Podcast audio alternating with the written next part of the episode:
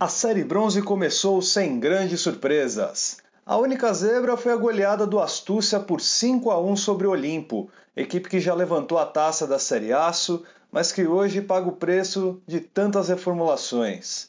Ao contrário, seu adversário tem a mesma base, que joga junto há muito tempo.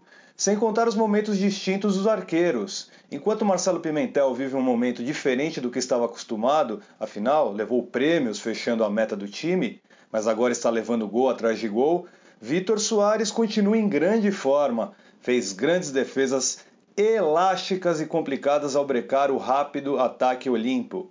Isso não quer dizer que o Astúcia não mereceu vencer, tá? A goleada talvez não traduza o jogo, mas os três pontos, sim. O Astúcia começa bem em um grupo enjoado. Sabe que existe um Soberanos e um Platoplomo pedindo passagem para a Série Prata. Aliás, este será o principal confronto do grupo na segunda rodada. Quem vencer dará passo importante na caminhada para ganhar o grupo e subir direto para a prata. O derrotado ainda terá outras chances, até porque ainda acontecerá alguns confrontos diretos. Por exemplo, não dá para descartar um cachorro velho, ou um só quem sabe, ou um interativo, equipes que também querem a primeira posição e que farão de tudo para que o favoritismo de soberanos e platoplomo caiam. Ruim mesmo está a situação dos sete de perdizes. Desde sua passagem desastrosa pela Série Prata, o time não se encontra. Robinho machucado faz falta ainda por sinal. A equipe entraria na faixa dos favoritos se pelo menos fosse mais combativo no seu jogo contra o Só Quem Sabe. Mas um placar de 5 a 2 parece traduzir um momento ao qual Pereira e companhia precisarão sentar e conversar para saber como tirar o setão dessa situação.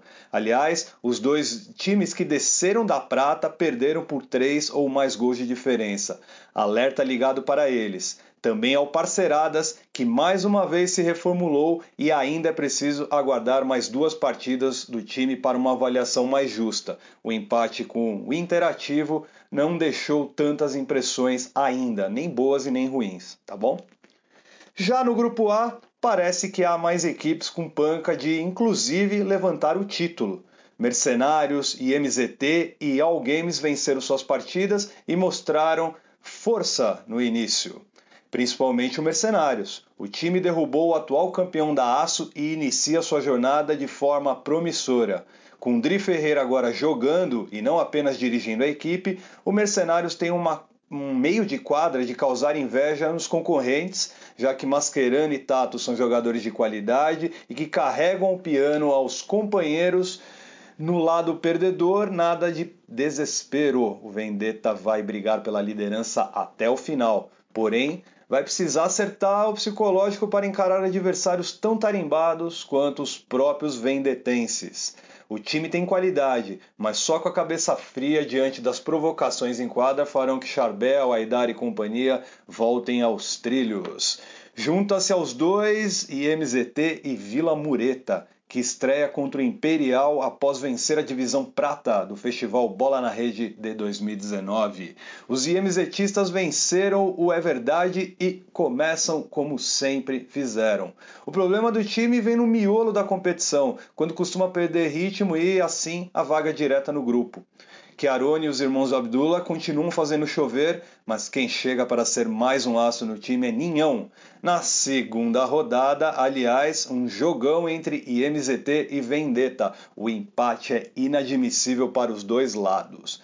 Quanto ao Lelex, outra vez fará uma boa campanha, mas dificilmente ganhará o grupo. Em jogos onde tem de vencer, cede empate diante do Spartacus, que recomeça sua vida na bronze, agora sem o Tito, não aplicou o placar quando vencia, aliás, não ampliou o placar quando vencia e acabou castigado.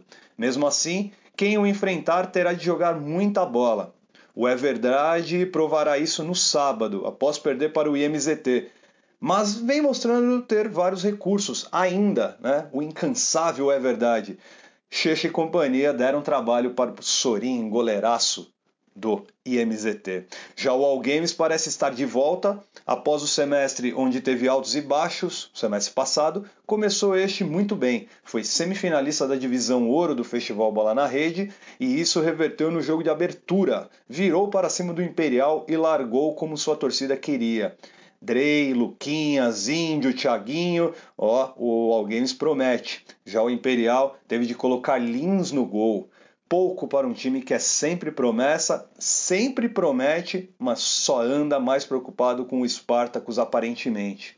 O time pode render muito mais, todos sabem disso. Porém, Dila e sua turma precisam de um pouco mais de organização.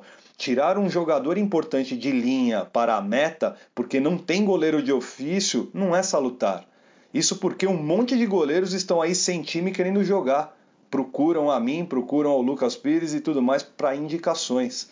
No sábado, este que virá, contudo, os imperialistas têm a chance de calar a muita gente, inclusive este que vos fala.